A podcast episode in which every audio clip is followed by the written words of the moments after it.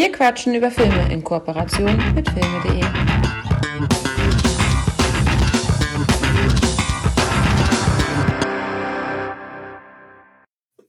Herzlich willkommen zur Folge 60 von Wir quatschen über Filme. Mike und ich haben heute wieder einen Ehrengast, einen Spezialgast, einen Special Guest, den Tino Hahn. Hi Tino. Hallo.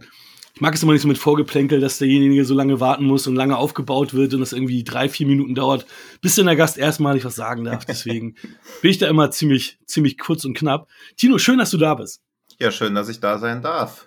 Ja, wir beide haben ja schon das Vergnügen gehabt, bei Tom im Drop Mac Quiz äh, gegeneinander zu quizzen. Und just in diesem Moment, wir nehmen einen Tag auf, bevor das Drop Mac Quiz rauskommt und es wird veröffentlicht einen Tag nach dem Quiz, können wir ja auch sagen, dass äh, ja, obwohl wir dürfen nicht zu viel spoilern, falls das jemand noch äh, hören will, aber oder sehen will, besser gesagt, aber sagen wir mal so, es ist äh, ein geiles Ding gewesen. War, war, das stimmt. war eine gute Nummer. Also, Ja. Für alle Knackige Fragen aber diesmal wieder. Also Ja, es ist halt immer so ein bisschen dieses, sobald was mit Familienfilm oder Zeichentrick kommt oder so, also es ist schon sehr kategorienabhängig. Also, Wobei die, die Fragen auch immer sehr detailreich sind. Also die gehen ja sehr ins Detail. Also ich, ich muss immer dran denken, wie oft hat Ferris in Ferris macht blau blau gemacht? Äh, selbst wenn ich den Film dreimal gesehen hätte, was ich nicht. äh, ja, sowas wüsste ich auch gar nicht. Also das sind alles ganz merkwürdig. Also, wo ich auch immer so denke, okay, wer merkt sich das wirklich? Auch, auch wenn das mein ausgewiesener Lieblingsfilm wäre, wüsste ich wahrscheinlich auch irgendwie andere Sachen, aber das nicht unbedingt. Auf jeden Fall. Welche Farbe hat das Lichtshirt von Mace Windu? das wird ja noch. Ah ja, lila. Ja. Ja. Hey, Hey. Das war die. Das war Ja, die aber auch nur, weil ein einziges Lichtschwert irgendwie aus der Reihe tanzt und dann habe ich einfach assoziiert, dass das das wohl sein muss, aber vieles ist ja bei so. Quizzes sowieso eher so assoziieren oder ausschließen, anstatt es wirklich zu wissen, finde ich. Ja, auf jeden Fall. Also es Das- ist schon tricky. Das, das hatte ich mal, äh, da saß ich mit Hakan äh, zusammen auf der Couch und wir haben uns äh, Konkurrenzprodukt Cinema Strikes Back angeguckt Mhm. und da ging's ähm, um Zitate raten Mhm. und äh, das war nicht so einfach, aber es war halt ein Zitat von The King's Speech und ich kannte, ich habe den Film einmal gesehen, ich kannte das Zitat auch nicht, aber mir kam Mhm. so die Aufmachung, wie er das, wie das gesagt wurde, schon so vor, dass ich da sofort auf den Film getippt hatte und äh, ja, manchmal hat man das so und äh, Mhm. manchmal kann man das Ja, assoziieren. absolut. Ja. Ja, Tino Hahn, woher kennt ihr ihn? Natürlich Kino Plus und Genre Geschehen, den Podcast, den du ja auch mit äh, Daniel und André Hecker äh, entsprechend auch äh, performst. Mhm. Ich habe mir ähm, drei Folgen vor unserem unserer Begegnung angehört und jetzt noch mal ein paar noch mal nachgeholt natürlich äh, im Zuge der Recherche und äh, man muss ja sagen, dass du ja wirklich da immer ganz humorvoll dabei bist. Ne? Also ich musste immer gut lachen, meistens dann über über deine Aus, äh, Aussagen innerhalb. Das äh, freut mich natürlich. Hoffe ich, dass das heute auch so sein wird. Ich denke schon. Aber ich meine, der eine Film fängt mit Ass an, da sind ja die Lacher schon vorprogrammiert.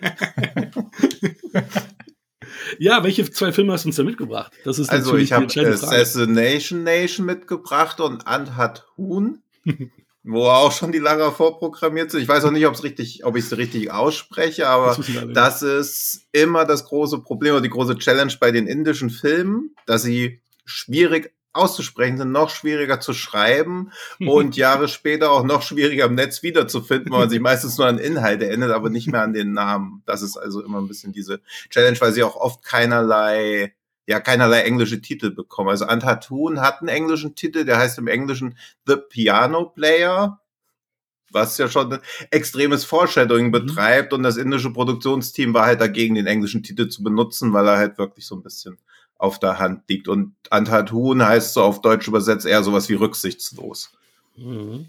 was schon ein schöneres Foreshadowing ist, als den Beruf des Protagonisten anzugeben. Ja, das sind beides Filme, von denen ich vorher nie was gehört habe. Mhm. Und wo ich auch äh, definitiv wahrscheinlich die auch gar nicht drauf gestoßen wäre auf, auf die Filme, weil das jetzt nicht irgendwie in meiner Bubble wäre, wo das passt. Und äh, ja, ich, ich freue mich darauf, euch mit, äh, mich mit euch auszutauschen über die beiden Filme. Das wird, glaube ich, ganz cool. Womit willst du denn anfangen, Tino? Äh, fangt ihr doch mit dem aus eurer Sicht schlechteren Film an, damit ich gleich weiß, ob ich sauer sein muss oder nicht. oh, das ist, das ist, natürlich schwierig, weil Mike und ich uns natürlich auch nicht absprechen, sondern ähm, ah, okay. wir dann äh, gucken. Ähm, ja, Mike, the stage is yours. okay. ähm, Sag jetzt nichts Falsches. Ja, ich, ich will jetzt, ja gut, man, ich muss ja jetzt spoilern, aber ich würde jetzt tatsächlich äh, Antatun Was? nehmen. Ja. Naja. Wirklich? Okay. Ja. Und ähm, ich habe da zwar keinen Klappentext, Tino hat hoffentlich einen. Ich habe sogar zwei, die haben mir nämlich sehr, sehr gut gefallen. Also ich lese erstmal den von Filmstarts ja. vor, der richtig, richtig Bock drauf macht, den Film zu schauen. Also, der blinde Pianist Akash sammelt Geld für seinen großen Traum, nach London auszuwandern. Als er durch einen Unfall Sophie kennenlernt, bietet sie ihm einen Job in einem Restaurant an. That's Ende. das ist es. Wer hat da nicht Bock, sich den Film reinzuziehen?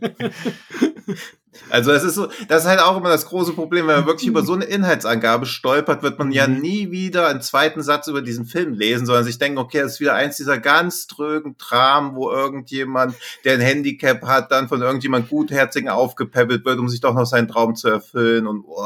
Mhm. Aber auf Netflix die Zusammenfassung trifft schon eher. Da steht nämlich kurz und knapp, die Welt eines blinden Pianisten gerät völlig aus den Fugen, als er unabsichtigt, unbeabsichtigt dort landet, wo ein ehemaliger Filmstar gewaltsam zu Tode kam. Und aber das schon so ein bisschen zu viel wieder verrät, finde ich. Also ich, ich bin ja, wie ja. gesagt, auch komplett. Also ich habe auch welche gefunden, die noch mehr verraten, wo ich mir so denke, puh, okay, ob das jetzt mhm. unabsichtlich ist oder nicht, aber. Ja, ich hatte, ich hatte auch einen gelesen, äh, den ich jetzt nur so schemenhaft wiedergeben kann, wo es auch äh, blinder Pianist äh, wurde da ähm, bekannt gegeben, äh, beziehungsweise wurde schon ähm, auf seine Rolle, auf, auf seine, äh, wie er das, äh, also wie, wie, wie gehen wir in den Spoiler-Part rein? Nicht ganz so sehr, ne? Oh, Tinos Entscheidung. Äh, ja, bei dem würde ich sagen nicht so sehr, weil er halt schon sehr von seinen mhm. Wendungen, also mhm. dass dieser ehemalige Filmstar tot vorweggenommen wird, finde ich schon okay, weil der Film natürlich schon ein bisschen braucht, bis er so klar macht, worum es eigentlich überhaupt geht und er ja. auch die erste Dreiviertelstunde könnte man ja auch davon ausgehen, dass es gar kein Thriller ja. eigentlich ja, ist. Deswegen genau. finde ich das schon ganz gut, dass das jetzt so ein bisschen bei der Stange, weil was ich auch noch mal anmerken wollte, also Assassination Nation finde ich halt wirklich richtig, richtig gut, den würde ich so meinen Top 20 aller Zeiten halten. Mhm. Anhat Huhn finde ich halt eher sehenswert und auch richtig gut, aber natürlich ist der hat jetzt nicht so viele Themen, die er vorhanden sind, sondern ist halt aus meiner Sicht einer der Filme, die so eine Entdeckung wert sind. Bloß öffnet auch so ein bisschen die Tür zu diesen ganzen indischen Filmen, von denen ich viele ja auch sehr, sehr sehenswert halte. Aber indische Filme haben natürlich auch mit vielen Klischees zu kämpfen, die sie sich auch ja. über Jahrzehnte mühsam aufgebaut haben, die aber jetzt so in den letzten Jahren allmählich dann immer weiter aufweichen. Ja. Das ist so ja. witzig, weil als äh, Schröcker das erste Mal bei uns war, mhm. hat er nämlich auch ähm, relativ am Ende der Folge nämlich dann nochmal seine Liebe zu oder Neuentdeckung der indischen Filme mitgeteilt. Mhm. Und da habe ich auch nochmal gedacht, okay, kam das jetzt von dir? Hast du ihn darauf gebracht? Weil er dann Bahubali ähm, dann erwähnt hatte und dann noch ganz viele andere, wo er dann langsam anfing, jetzt äh, sich für die indischen Filme zu interessieren. Mhm. Das, wann war das? Vor zwei Jahren war das, Mike, ne? Das ja, also das war, da hat sich, glaube ich, ja generell so ein bisschen geöffnet und natürlich ist diese, also man kann den Film ja immer auch so viel vorwerfen, auch so diese Naivität, aber ich mag mhm. das eigentlich ganz gern, weil viele indische Filme folgen halt so einer ganz eigenen Philosophie, dass sie nicht die Realität nachbilden wollen, weil sie nicht der Ansicht sind, dass Kunst irgendwie die Realität nachbilden sollte, sondern möglichst viele extreme Emotionen auszulösen und wie man das macht, ist dem allen untergeordnet. Also der Zweck heiligt die Mitte. Und natürlich drehen die Filme teilweise dann auch völlig am Rad, aber dadurch werden ja halt wirklich Emotionen ausgelöst. Und ich bin halt in letzter Zeit auch oft diesen, das merkt man auch bei Assassination Nation relativ deutlich, diesen ganzen Filmen, die so versuchen, eine Botschaft so subtil zu vermitteln. Das finde ich halt immer so ein bisschen schwierig. Mhm. Also das kann ja Ken Loach machen, aber wenn ich einen Film schaue, will ich danach nicht denken, boah, die Privatisierung der britischen Eisenbahn war vielleicht für die Arbeiterklasse jetzt doch nicht so toll, wie es im Vorfeld klang. Das, da bin ich auch für zu haben, aber wenn ich halt ins Kino gehe und auf der großen Leinwand mir irgendwas anschaue, das kann halt schon richtig über die, also über alle Stränge schlagen. Mhm. Das tut's ja an beiden Ecken. Aber ich find's auch witzig, weil jetzt dadurch, dass Michi jetzt ja auch SS, äh Quatsch, äh, Atatun zuerst gewählt hat, seid ihr beide ja eher dann erstmal Team Assassination Nation und ich bin Team Atanun, dann bin ich mal gespannt, äh, wie wir da auf einen Nenner kommen und Ja. was, was du wir da Hexe so wirst beide heute noch brennen. Ja, ich, ich muss auch sagen, also ich habe den jetzt äh, das erste Mal gesehen, aber ich wäre über den Film äh, wahrscheinlich sowieso drüber gestolpert, weil ähm, der Film hat eine relativ hohe IMDb-Bewertung, ist in die Top 250 drin, auf Platz Mhm. 204 und äh, vor unserem Podcast, man muss sich ja Ziele setzen, um motiviert zu bleiben. Da hatte ich mir irgendwann mal als Ziel gesetzt, alle Filme aus den Top 250 zu gucken Mhm. und habe das mit dem Podcast natürlich so ein bisschen schleifen lassen, weil wir dann halt äh, erstmal die coolen Filme, die man schon kennt, sich reinzieht. Äh, und äh, bin eigentlich froh, dass ich jetzt auch mal wieder einen von der Liste streichen äh, konnte, weil Mhm. ich habe jetzt äh, noch mal reingeschaut, ich habe 192 von den 250. Ja, Was schon, glaube ich, ganz okay, guter da wärst du Wert im Februar 2022 wahrscheinlich sowieso drauf gestoßen ungefähr. Ja. Also hast du in der Reihenfolge nachgeschaut, also von eins angefangen runter oder einfach nur, was dir so am interessantesten erschien? Nee, ich habe, äh, also ich, ich habe von den 250 192 geguckt. Davon Mhm. ist aber zum Beispiel Harakiri kenne ich noch nicht, der jetzt Mhm. irgendwie Platz 60 oder sowas, sondern ich habe Mhm. einfach irgendwann mal losgelegt und dann, ähm, wenn mal was im Fernsehen läuft, dann äh, nehme ich das vielleicht mal auf und, und schaue mir das an. Ähm, Ja. Also ich habe da jetzt kein grobes Konzept, aber dadurch habe ich mir auch den ein oder anderen indischen Film schon angeschaut Mhm. die ja, ja, wie du schon sagtest, eine eigene Erzählstruktur haben und die handeln da ja teilweise auch irgend so ein, so ein, so ein Muster ab. Ich meine, im westlichen Kino hat man halt so dieses Drei-Akt-Schema Mhm. und die haben da gefühlt ja irgendwie 50 Akte, wo Ja. dann immer wieder das Gleiche. Also ich habe zum Beispiel, ich habe mir gerade den Titel mal rausgesucht, äh, Tare Zamenpa, ein Stern auf Erden, ähm, wo es äh, um so einen kleinen Jungen geht mit einer, ähm, mit einer Lernschwäche. Mhm. Und das wird so durchgekaut, also immer wieder, ja, erstmal herausfinden, was das ist und dann erste Krise mit, den, äh, mit der Familie und dann die nächste Krise und bis man dann end, den Film endlich dann abschließt, vergehen Mhm. halt irgendwie dreieinhalb Stunden. Und da hat äh, Antatun wesentlich besseres Pacing, also geht halt knapp über zwei Ja. Stunden. Und für das westliche Auge dann natürlich etwas äh, besser zum Schauen und be- besser Ja. reinzukommen, als erstmal so einen Das- dreieinhalb Stunden Kracher sich reinzuziehen. Ja, das, das geht mir auch oft so. Also zu Hause kosten die mich halt auch oft Kraft. Ich habe halt in Berlin das Glück, dass viele von den, zumindest von den Blockbustern, einmalig im Kino laufen. Ich habe auch am Samstag Ananate gesehen, der geht halt auch 163 Minuten. Und im Trailer wird das als so ein Geiseldrama-Actionfilm suggeriert und das geht halt so nach 110 Minuten ungefähr los. Und vorher ist es eher so, so, also so eine große Schwester-Bruder-Liebe, aber dann soll sie irgendwie einen Mann finden und er sucht sich dann jemanden raus und merkt nicht, dass es bei ihr natürlich gar nicht mehr ankommt, weil er halt so veraltete Ansichten hat. Und man denkt die ganze Zeit so, man wusste halt schon, dass sie entführt wird, dass diese eine Person, die auch schon so als Bösewicht eingeführt wird, eigentlich der Entführer ist, aber der dient nur dazu, um nochmal geläutert zu werden, um daran klarzumachen, was für eine geile Figur die, der Hauptdarsteller eigentlich ist. Und, und dann dauert's ewig lang und dann geht der Film halt nochmal so krass ab mit riesengroßen Explosionen und Schlägereien minutenlang und man dachte so, okay, eigentlich dachte man, das ist eher so, so ein stilles Familiendrama. Und ich meine, bei Bollywood-Filmen ist halt still meistens trotzdem völlig überbordend, weil das fällt bei Antan Huhn nicht so auf, aber wenn nur Statisten oder Aufwand gebraucht würde, kann er aus meiner Sicht auch kein Hollywood-Film mehr mithalten. Sobald CGIs ins Spiel kommen, ist es halt noch sehr augenfällig, aber auch das nimmt halt Jahr für Jahr ab. Also das ist auch, mit welcher Geschwindigkeit sich das alles weiterentwickelt. Das ist schon echter Wahnsinn. Ich habe gestern auch, kann es auch nicht aussprechen, ich kann immer nur so ansatzweise Namen sagen, so Vani Yace, keine Ahnung, wie er genau ausgesprochen wird, das ist sowas wie die, wie Stirb langsam oder Lethal Weapon aus Indien. Und das ist von den Spezialeffekten halt der Wahnsinn gewesen und auch von den Actionsequenzen. Es gibt eine Autoverfolgungsjagd durch Bombay, wo man schon denkt, okay, wenn das jetzt so eine der Sequenzen von Fast and Furious gewesen wäre, hätte man auch nicht gesagt, boah, das war ja jetzt nicht so geil. Also das ist schon Wahnsinn, wie schnell sich das alles weiterentwickelt. So, sollte man also die Special Effects ITs äh, aus Indien äh, dann Ja. eher nehmen für Marvel-Filme? Ja, also wird ja häufiger auch schon gemacht und so ein Film wie Anton Huhn, der hat halt vier Millionen gekostet. Hm. Also, und wenn der aus Hollywood wäre, wäre es halt wahrscheinlich so ein 50 bis 75 Millionen Film. Sie hätten wahrscheinlich, also das ist ja auch das, mit wem kann man ihn vergleichen? Am ehesten wahrscheinlich mit so Matt Damon-Level aus Indien. Also auch schon einer der großen Stars. Und die verdienen sich da natürlich auch eine goldene Nase, aber natürlich alles noch in einem ganz, ja, in einem ganz anderen Parallelwelt nach wie vor noch. Also was ja sch schwierig ist, da irgendwie einfach in die westliche Welt reinzustoßen. Was man ja auch an dem Film merkt, der ist halt auf, glaube ich, 100 15 oder so in die IMDb eingestiegen und ist seitdem auch kontinuierlich drin geblieben. Also dass indische Filme mal kurz in die IMDb Top 250 reinpieksen, das hat man häufiger, aber dass sie sich halt seit zwei Jahren halten können, sagt ja auch doch einiges über die Qualität aus. Auf jeden Fall. Der, der ist auch Sänger der Hauptdarsteller im, im wahren Leben, ne? also auch Musiker, ja. ne? Also das, was mhm. er ja auch hier performt, das passt ja. dann halt auch zu.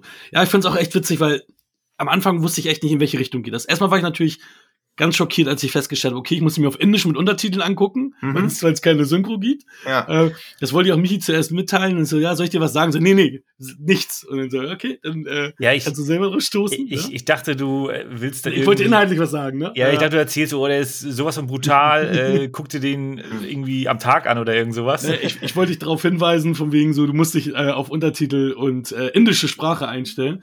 Ja, und dann fand ich das so geil, dass der Film uns halt auch nicht erstmal verraten wollte, was er überhaupt für ein Genre beinhaltet. Also erstmal dachte ich, okay, ist ganz beschwingt, okay, der ist, der ist, äh, der ist sehbehindert, aber der, der, der lernt ein Mädchen kennen.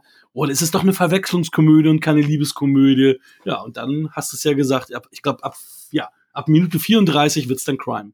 Und dann mhm. äh, ist es eine Black Comedy. Es gibt so viele verschiedene Aspekte. Also ich habe echt, ich habe echt Riesenspaß an dem Film gehabt. Also mhm. es war wirklich so, also ich habe ja schon an der Laufzeit gesehen, okay, das kann kein typisch indischer Film sein, weil die ja immer mindestens 170 Minuten auf der Uhr mhm. hatten. Also ähm, ich habe halt Anfang der 2000er ein paar von diesen Shah Rukh Khan Filmen gesehen, die damals ja. so hoch gepusht wurden. Ähm, hab da aber auch ganz schnell das Interesse wieder verloren. Irgendwie drei, vier fand ich dann gut und hab gemerkt, okay, das ist immer das Gleiche und irgendwie öde das so ein bisschen an. Mhm. Ähm, und das hat mir jetzt so wieder ein bisschen, mh, ja, sagen wir mal, Geschmack äh, drauf gemacht, mal so Filme in der Art, so wie den Gästen. Du hast mir den Trailer auch geschickt von dem Film, den du gestern mhm. im Trailer äh, im, im, Kino gesehen hast. Da habe ich jetzt auch mal Bock wieder drauf, so eine Filme zu gucken. Also ja. Schon ja, das Schöne ist halt auch, oder weil Indien ja so groß ist, gibt es ja auch verschiedene Kinoschwerpunkte. Also man hat halt Bollywood, das sind so diese Shah Sachen und diese wirklich überbordenden. Dann hat man noch Tamil, das sind schon, das ist jetzt natürlich alles ein bisschen zu pauschal, also wirkliche Bollywood-Experten mögen das nachsehen. Tamil sind schon eher geerdete Filme und dann hast du halt quasi noch so Filme dazwischen. Also es gibt ja auch viele komplett ernsthafte Filme. Dieser Antat Huhn ist jetzt auch nicht überdreht oder sowas. Er ist halt ja, wie du schon gesagt hast, beschwingt und eher so eine Black Comedy. Und auf Netflix ist auch noch Artikel 15. Das ist schon eher fast sowas wie True Detective aus Indien. Also es gibt auch viele sehr, sehr ernsthafte, düstere Filme, aber bei vielen schwingt schon eher so eine Leichtigkeit mit, trotz aller Themen. Mhm. Und das mag ich bei Anhan Huhn halt auch am Anfang, so diese Sache mit dem Hasen, wo man so denkt, okay, was soll das jetzt? Wie, das wird ja wahrscheinlich noch in irgendeine Verbindung mhm. gebracht und dann auch, wie, wie vieldeutig interpretierbar diese scheinbar ja komplett eindeutige Szene dann eigentlich bleibt. Also wie, wie clever der Film eigentlich ist und wie viele Twists er hat, ohne dass man als Zuschauer so sich die ganze Zeit überfordert fühlt. Gleichzeitig, wenn mich jetzt jemand bitten würde, den Film in chronologischer Reihenfolge nachzuerzählen, ich könnte es gar nicht. nee, es ist auch äh, ein schwieriges Unterfangen.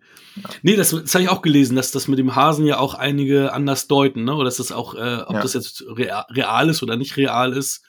Ähm, ja, es gibt ja so ein, zwei Szenen im Film, die darauf hindeuten, dass es vermutlich nicht real ist, aber wenn man diese Szenen nicht sieht, weil man haha blind dafür war mhm. oder mhm. auch nicht, dann entwickelt sich der Film anders oder man hat eine andere Interpretation von dem, was passiert, aber auch das ist völlig legitim. Also wie schön das quasi ist, dass man den auf verschiedene Art und Weisen sehen kann, was einen ja auch quasi viel über einen selber sagt. Also ob man das auch eher so zynisch oder so abgebrüht sieht oder dann doch eher mit so einer, mit so einem Optimismus oder so einer Leichtgläubigkeit rangeht. Also das mag ich auch gern, dass man quasi ja auch sich selbst ein bisschen reflektiert bekommt in dem, wie man den schlussendlich interpretiert. Mhm.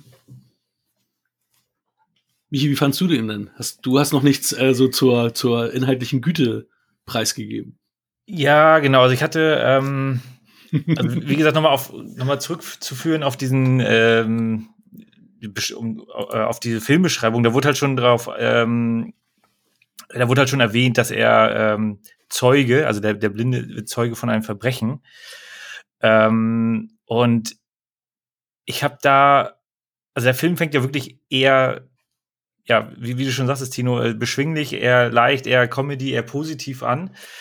Äh, und dann äh, geht er so in die Crime-Ecke und hat dann aber trotzdem immer diese, diese äh, komödiantischen Ansätze teilweise, auch was die Musik angeht. Mhm. Und ich kam mit dieser Tonalität, äh, dieser, dieser Wechsel der Tonalität irgendwie nicht ganz so klar. Also ich finde wirklich, ähm, viele Sequenzen sind, sind gut gemacht, aber irgendwie, also will der Film jetzt für mich ernst sein oder möchte der halt äh, eher äh, leichte Kost sein?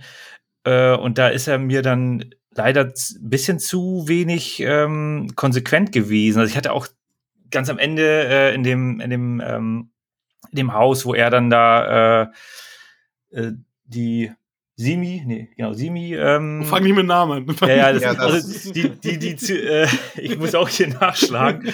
äh, also die, die sitzen ja beide dann äh, gefesselt äh, auf dem ähm, auf dem Rollstuhl.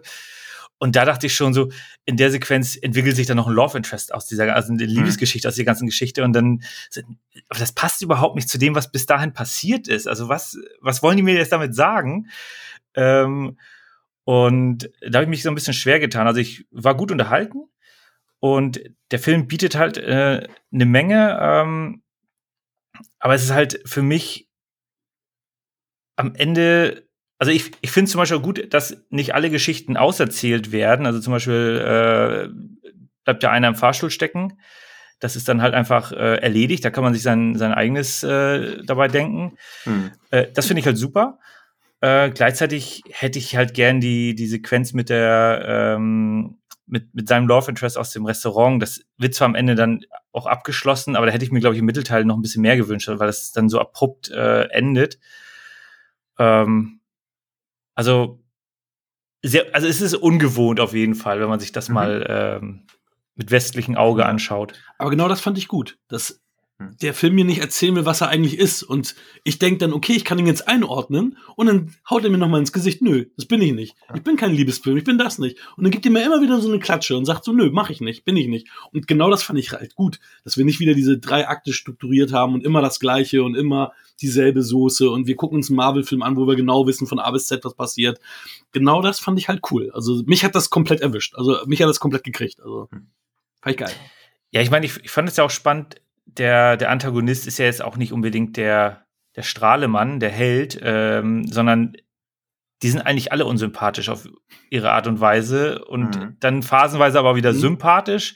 Mhm. Äh, und mhm. deswegen, also, äh, also es ist halt wirklich, was, was passiert da gerade? Und vor allem äh, nach der ähm, ähm, Sequenz mit dem Filmschauspieler, äh, der dann zu Tode kommt, da eskaliert es ja erstmal komplett mhm. was, was dann die, die Hauptantagonistin sozusagen da alles äh, fabriziert.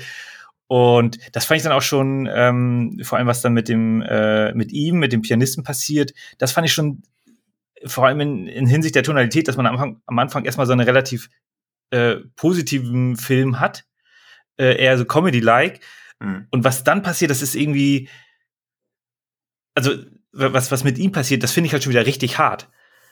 Auch wenn man das jetzt nicht so im Detail sieht, aber allein die Forschungskraft, was dann mit ihm da alles äh, gemacht werden soll mhm. und was mit ihm passiert, das ist dann schon wieder sehr, sehr heftig. Also ich würde den Film halt auch, also der ist ja hoffentlich mindestens ab 16, weil äh, Nee, erst ab 12. Boah, okay. Ja, ja gut. Dann ja. viel Spaß dabei. das ist oft bei, also ich finde den auch, also indische Filme sind halt oft nicht besonders hart oder auch selbst für ja, was, was für Maßstäbe. Also es gibt selten Blut oder auch ganz selten Gore oder sowas zu sehen. Also das passiert wirklich, wirklich ganz selten. Dafür finde ich ihn auch recht wirkungsvoll, auch wenn er vieles nur so andeutet. Aber das mag ich halt auch, dass er Mittelteil, dann erst ist er so ein bisschen beschwingt, schon fast so Rom-Com-Style, dann wird er zu so einer Art, wie mich mir halt jetzt auch vorstellen würde, wie Hitchcock-Filme heutzutage machen würde und danach nimmt er halt nochmal so eine Wendung. Mhm. Das ist natürlich irgendwie so Segen und Fluch gleichzeitig. Also weil man immer denkt, okay, das war jetzt cool, schade, dass jetzt wieder die Tonalität ein bisschen gewechselt wird, weil man ja auch dieses, wenn er wirklich so knallhart durchgehalten hätte, wie er im Mittelteil einfach ist, wäre das wahrscheinlich auch ein super starker Film gewesen. Also ich mag auch die komplette Unberechenbarkeit, aber natürlich ist das, wenn man inszenatorisch so stilsicher ist und dann aber sich denkt, hey, ich bin so stilsicher, ich wechsle den Stil nochmal, weil ich das kann ich auch gut, aber man lieber einen düsteren Thriller sehen möchte, anstatt wieder so ein paar Rom-Com-Elemente oder so Black Comedy, dann ist das natürlich klar so eine Enttäuschung auf hohem Niveau. Das kann ich schon nachvollziehen, weil der Film ja auch quasi ist, als ob er von dem Hasen am Anfang inszeniert worden wäre, so viele Haken, wie er dann eigentlich schlägt. das stimmt also. allerdings. Aber das, aber ich glaube, das ist auch grundsätzlich, also für mich ein Problem, weil wenn jetzt auch zum Beispiel eine Serie äh, sehr, sehr ernsten Ton hat, also ganz billiges Beispiel, Akte X, ne, man hat halt mhm. diese außerirdischen Geschichte, ist alles sehr, sehr ernst, du hast sehr, sehr viele äh, auch Horrorfolgen und dann hast du so bescheuerte Comedy-Folgen dazwischen, die mich da total ja. rausreißen, die ich überhaupt nicht mag, mhm. weil das überhaupt nicht in das Setting passt. Und das hat der Film hier auch so ansatzweise, dass dann auf einmal mhm. wieder eine sehr beschwingte Musik kommt, nachdem gerade richtig viele äh, schlimme Sachen passiert sind. Also ja, okay, ähm, hm, so fühle ich mich aber gerade nicht. Ja. Ja, ich finde auch, dass die Musik halt eher so, also ich glaube, auf der akustischen Ebene transportieren soll, dass ja alle Figuren im Film eher so Stehaufmännchen und Stehauffrauen mhm. sind. Also mhm. die sind ja durch nichts kaputt zu kriegen, sondern die sind ja halt wirklich einfach auf so einen absoluten Überlebenswillen gepolt. Das mag ich auch wieder ganz gerne, aber natürlich ist dann diese Musik, klar, es nimmt dann wieder so ein bisschen diese Spannung raus. Man denkt so, okay, warum ist die Musik jetzt so beschwingt? Was passiert als nächstes? Und dann passiert halt wieder irgendwas Absurdes, aber wenn mir halt auch wirklich jemand, ich habe mir ja eben gerade auch nochmal die Inhaltsangabe durchgelesen, wo ich auch so denke, also das, das kann ja eigentlich nur daneben gehen, aber es geht halt nicht daneben. Also das finde ich schon erstaunlich, wie das, weil um mal das komplette Gegenbeispiel, also ich finde halt dieser äh, nur ein kleiner Gefallen, der hat halt für mich überhaupt nicht funktioniert. Und der macht ja auch so viele Wendungen, der mit Anna Kendrick von Paul Fake. Ja, naja. Und der macht ja auch so, auch so eine Story auf, wo dann auf einmal Everybody's Darling weg ist und man sich so denkt, okay, wo ist die hin? Also jetzt inhaltlich nicht so ähnlich, aber auch von dem, wie er versucht, immer wieder eine Wendung reinzubringen. Und das hat halt null für mich funktioniert. Mhm. Und so ähnliches Potenzial sehe ich bei dem Film ja theoretisch auch. Also ich kann jeden verstehen, der dann sagt, boah, das war nichts für mich oder ich habe mir das komplett anders vorgestellt oder das war mir zu viel, dass er alle 20 Minuten quasi die Tonalität wechselt. Aber auch das mag ich am indischen Kino, dass man halt entweder genau weiß, was man bekommt, das dann drei Stunden, bis man halt da ermattet in den Seilen hängt oder halt eine komplette Wundertüte, wo dann auf einmal auch nach 100 Minuten dann auf einmal noch eine komplette Wendung nicht nur inhaltlich kommt, also nicht nur ein inhaltlicher Twist, sondern ein inszenatorischer Twist. Aber die Drehbedingungen, die, die habe ich nicht so verstanden. Das ist ja bei uns ja nicht, oder im westlichen Bereich ja nicht so extrem. Das, die hatten ja 44 Drehtage ja nur, ja. in Anführungsstrichen. Aber das über einen Zeitraum von zwölf Monaten, weil die halt immer einen anderen Schedule hatten. Ja, die haben immer, drehen. die drehen halt auch viel, viel mehr, beziehungsweise mhm. dann auch in anderen Sachen. Er ist ja noch Musiker, wahrscheinlich war zu der Zeit mhm. auch noch auf Tour oder sowas. Also es ist ganz oft irgendwie der Fall. Der, den Film, den ich gestern gesehen habe, der hatte ja Weltpremiere am 5.11. Und dann der Schauspieler, der da die Hauptrolle spielt, hat seit, hat seit sieben Filme schon wieder gedreht. Also es sind schon sieben Filme in der Pipeline wieder. Und das ist quasi so der indische Superstar. Der hat 144 Filme halt schon gemacht. Also. Sehr Schaujan Fett-Style, wie damals in seinen besten Zeiten. Ne? Da hat er ja auch immer so viel rausgehauen. Ja, ja, und da wird halt ohne Ende rausgeballert, ohne dass wirklich die inhaltliche, also inhaltlich klar, aber auch inszenatorisch, also sieht halt nie so billig aus, wie auch halt auch bei Takashi Miike zum Beispiel, der ja auch immer seit 20 Jahren zwei bis vier Filme pro Jahr rausballert. Natürlich sind die inhaltlich manchmal auch schwach, aber man kann nie sagen, hey, das sieht jetzt so aus, ob er sich keine Mühe gegeben hat. Das ist ja quasi oft das Problem bei seinen Filmen, dass viel zu viele Ideen drinstecken und man da halt so denkt, boah, ich bin irgendwie übersättigt, aber trotzdem nicht satt. Also so, so alles ziemlich geil, aber im Endeffekt ist halt doch eher so Fastfood-mäßig gewesen. Also er hat jetzt auch sein über, also er hat über 100 Filme auch schon gedreht als Regisseur. Das, das ist halt Wahnsinn. Wahnsinn. Ja, aber das, die nehmen dann wahrscheinlich auch ihre, ihre Berufswahl dann auch ernst, weil äh, das hattest du ja früher in Hollywood auch, oder das halt irgendwelche mhm. Drehbuchautoren, die haben Drehbücher geschrieben jeden Tag und hier wieder eins ja. fertig und dann haben die irgendeinen Regisseur gesucht und der hat dann irgendwelche Schauspieler gesucht, die angestellt waren. Mhm. Und dann hat man den Schissel runtergedreht und dann ja. ins Kino gebracht und äh, heute ist es ja immer so, ja, der große Star und das, die Rolle passt genau und äh, dann braucht man da drei, vier Jahre. Mhm. Okay, Marvel braucht keine drei, vier Jahre, also Disney hat da wirklich auch ein gutes ja. Produktionsvalue. Ähm, aber das ist halt, ja, wenn du, wenn du freie Zeit hast und den Cuttern Ja, auch sagen und- kannst, was sie machen soll. Und ich glaube, wenn du auch keine Gewerkschaften hast, also das war jetzt auch in Amerika, wo fast dieser Streik gewesen wäre und es sind ja auch extreme, also extreme Bedingungen und das ist auch, glaube ich, wirklich für niemanden gesund. Ich glaube, das kann man mal so drei Monate einmal durchziehen. Aber Regisseur kann halt sagen, okay, ich habe jetzt drei Jahre dran gearbeitet, ich mache jetzt Pause, aber wenn du halt wirklich weiß nicht, Kameraassistent oder so bist, kannst du nicht sagen, ja, ich arbeite jetzt nur drei Monate, das reicht für den Rest des Jahres, sondern du wirst wahrscheinlich auch neun Monate arbeiten und die anderen drei Monate brauchst du halt, liegst du einfach nur apathisch rum, weil du dich erholen musst. Also das ist, glaube ich, schon echt schlimm. Und Takashi Miike hat ja auch recht deutlich mal geäußert, was er von so Gewerkschaften hält, nämlich nicht so viel. Und ja, und also man kriegt da ja auch nichts mit, aber ich habe auch schon Bollywood-Filme gesehen, wo man halt sich so ziemlich sicher sein kann, dass das für die Stunt-Leute nicht gut ausgegangen ist. Mhm. Also deswegen, also das ist halt ja schwierig. Also auch wenn der Zweck die Mittel heiligt, dann vielleicht doch nicht alle Mittel oder nicht alle Zwecke. Also das ist schon teilweise. Und es gibt ja auch diesen diesen Yalikatu, den ich euch hiermit auch ans Herz legen möchte, wo wo ein wilder Stier ausbricht und ein ganzes Dorf den einfangen will, weil natürlich die Männer alle tödlich beleidigt sind, dass sie nicht in der Lage sind, diesen Stier einzufangen, weil sie sind doch alle so super männlich. Und dann steigern die sich halt auch in so einen Rausch rein und dann ist es quasi nur noch so ein Kampf alle gegen alle. Und die letzte Viertelstunde verstehe ich halt nicht, wie das tricktechnisch gelaufen ist, weil es sieht halt zu gut aus, um Spezialeffekte zu sein, aber wenn das wirkliche Stunt-Leute waren, die teilweise aus 20 Metern Höhe irgendwo runterstürzen, dann weiß ich auch nicht. Also das hat bisher jeder, der den Film gesehen hat, hat gesagt, er hat keine Ahnung, wie das künftig für irgendjemand ausgegangen sein soll. Der Und war immerhin auch die Einreichung von Indien-Film Auslands-Oscar. Also den kann ich auch nur wärmstens empfehlen. Gerade auf die Watchlist gepackt. Sehr gut. Scheint auch einen deutschen Release zu geben, weil der, der Zaun der Ja, ja, von Dropout. Cinema, die sind ja immer sehr bemüht und haben auch immer einen sehr guten Riecher für sowas. Ja, sieben- 7,5. Also Ja. auch eine gute Bewertung auf der, in der IMDb. Ja. Wollt ihr denn noch was äh, zu Atatun loswerden oder wollen wir da auch schon zur Bewertung ranschreiten? Ja, kommt jetzt der Zorn Gottes, der, der Bewertung Zorn Gottes. Also er ist in der IMDb sehr, sehr weit oben, hat dort eine 8,2 bei, ich sehe gerade, 84.000. Hm. Ist in China auch ein Hit gewesen.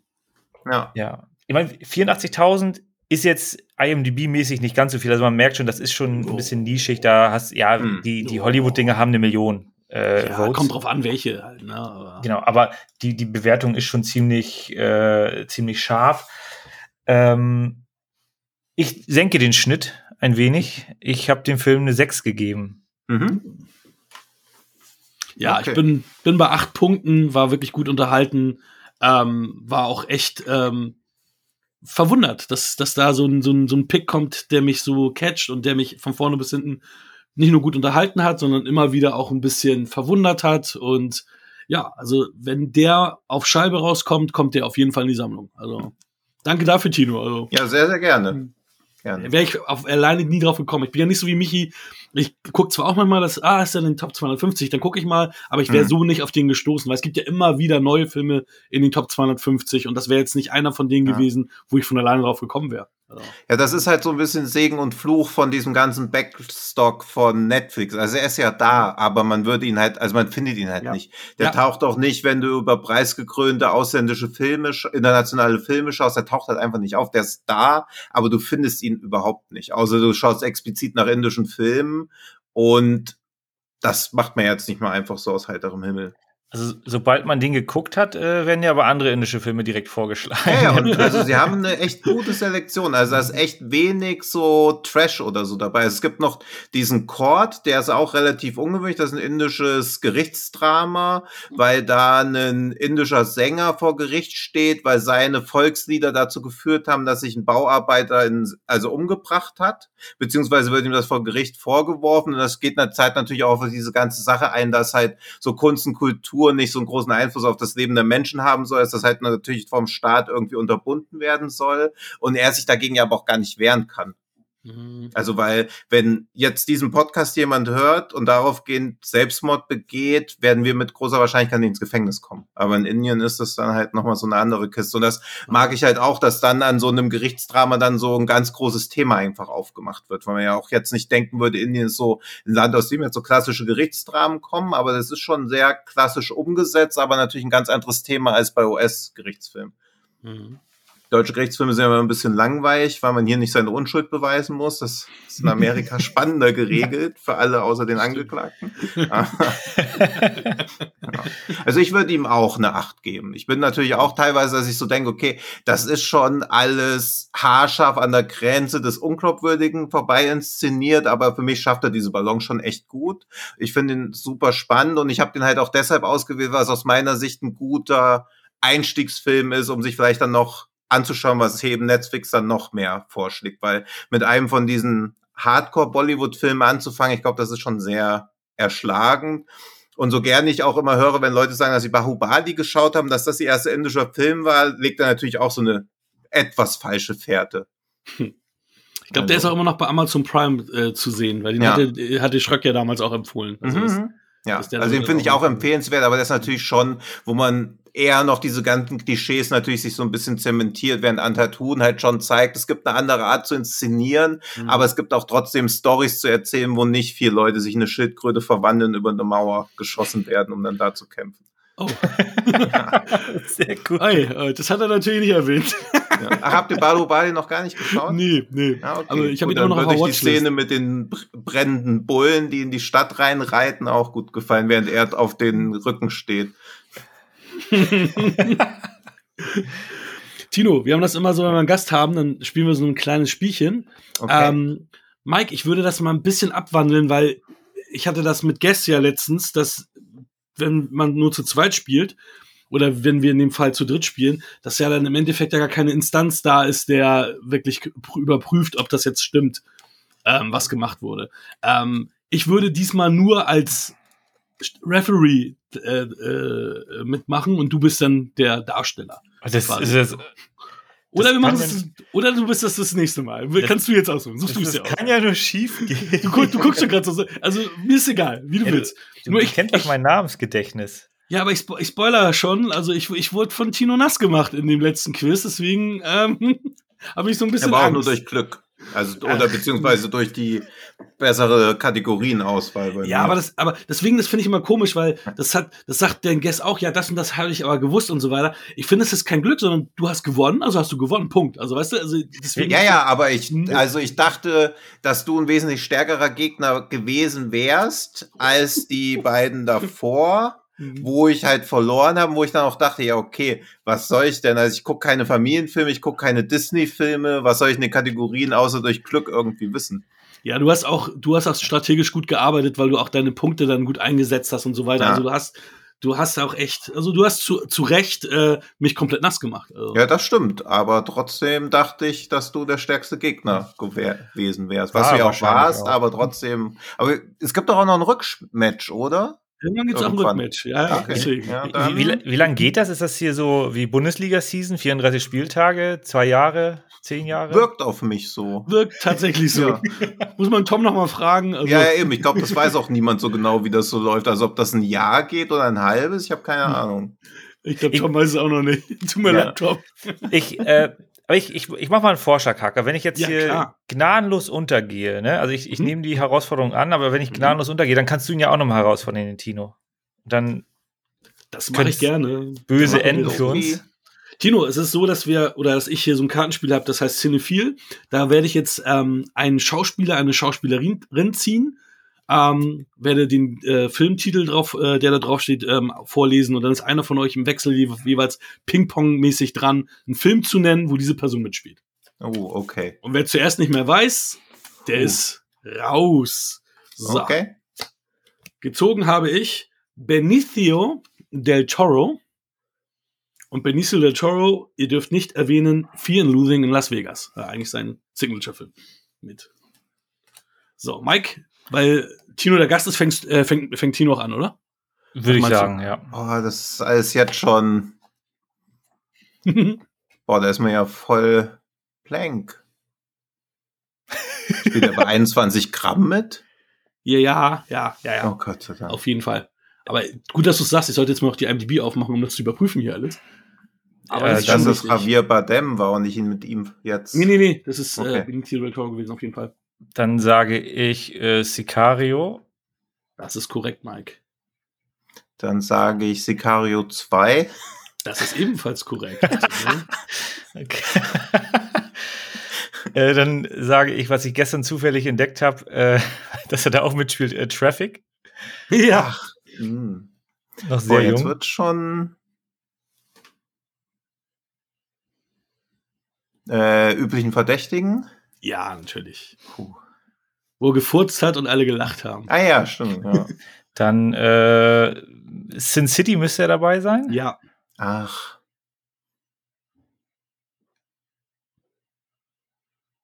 Jackie Boy. ähm, ähm, French Dispatch. Das muss ich jetzt leider überprüfen. Das kann ich aus dem Kopf gerade nicht sagen. Oder ist das Javier Bardem? Ich glaube. Äh, Die sehen auch gleich aus.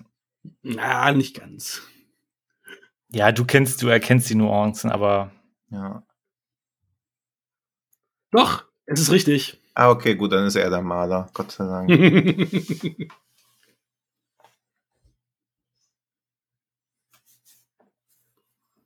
Mr. Das Wish. das, ja, das wird, das wird ja schwierig. Ich, äh, ich bin mir jetzt nicht sicher, aber ich, ich sag einfach mal Tune. Das, ist, das war Harvey Bardem tatsächlich. Ja, okay. Ah, Den, wenn du den spuckenden Typen meintest, äh, Ja, genau. ja. das Ah. war Harvey Bardem. Ja, Tino, aber äh, Mike, du hast dich super geschlagen. Ja, finde ich auch. Ich wäre danach mit Spy Kids. War er das?